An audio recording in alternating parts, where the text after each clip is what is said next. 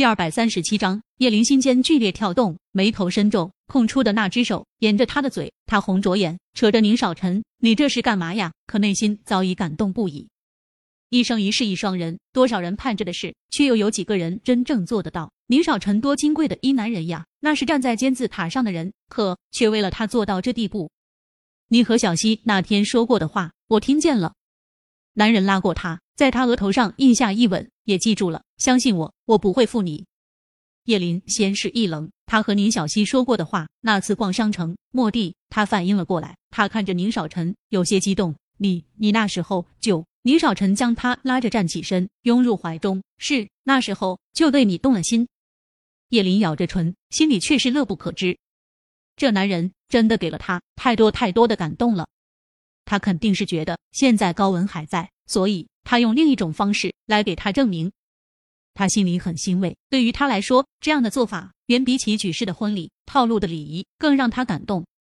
好了，老婆大人，是不是该表个态了？愿不愿意让我照顾一辈子？叶林点头，一直点，泪水似流。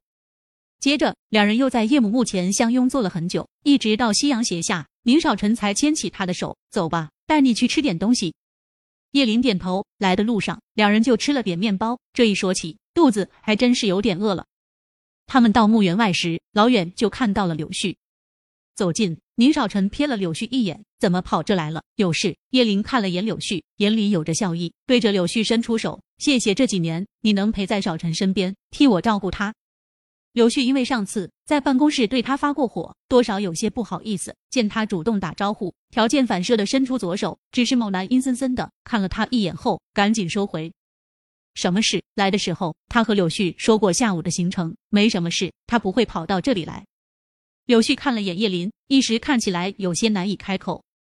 叶林领悟，便作势松开宁少臣的手臂，却被他拉住，看着柳絮说：“吧，打你电话你没接，高文又住院了。”高文又住院了，叶林不解，他回头仰头看着宁少臣，那也值得你特意跑这么远。宁少臣表情很平淡，没什么起伏。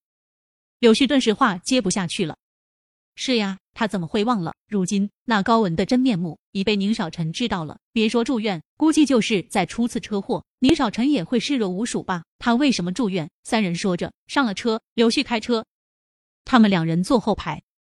他车祸后留下的后遗症，这里有时候似乎有点问题。医生说他有点精神分裂症。宁少臣指了指脑子的地方。高文有精神分裂，还是因为车祸？他有什么症状？有次我发现他在自己的房间撕咬东西，我就把他带去看了下。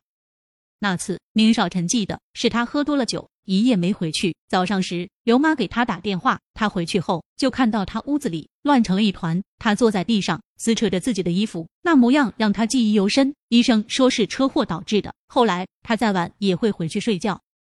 叶林冷嗤一声：“车祸又是车祸，这女人是不是将来哪里不好了，都会怪到这场车祸？这样宁少臣就可以无理由的为她内疚下去。”